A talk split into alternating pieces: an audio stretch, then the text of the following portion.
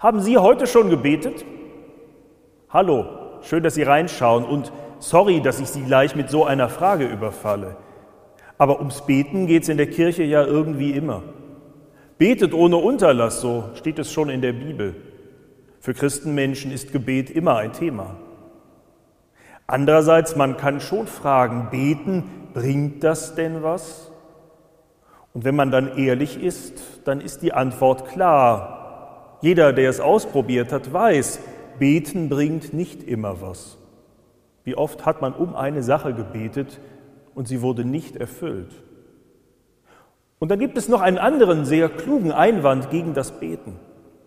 Gott sollte doch eigentlich mehr Überblick über das Ganze des Lebens haben als wir alle zusammen.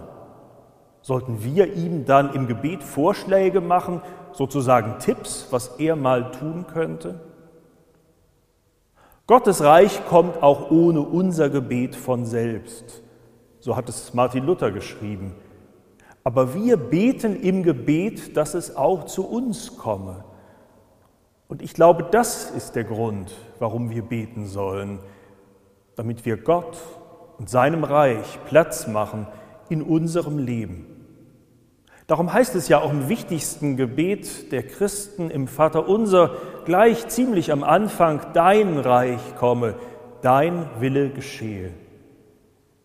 Das Vater unser hat im Deutschen nur 63 Worte. Ich habe mir die kürzlich mal genauer angeschaut und dabei ist mir aufgefallen, ein Wort fehlt, ein Wort, das wir sonst alle ständig benutzen, schon ganz kleine Kinder und ganz alte Leute und alle dazwischen. Und auch in vielen, vielen anderen Gebeten kommt dieses Wort ständig vor, aber im Vater unser, da fehlt es. Es ist das Wort Ich.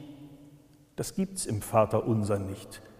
Da gibt es du und dein, dein Reich, dein Wille und dann gibt es wir und unser unser Brot und unsere Schuld, aber kein Ich.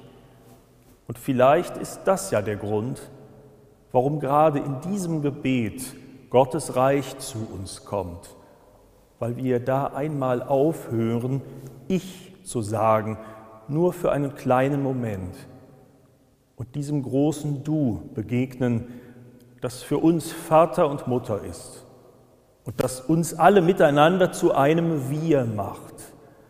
Ja, wir sind wir, auch wenn wir das so oft vergessen und uns so oft anders benehmen.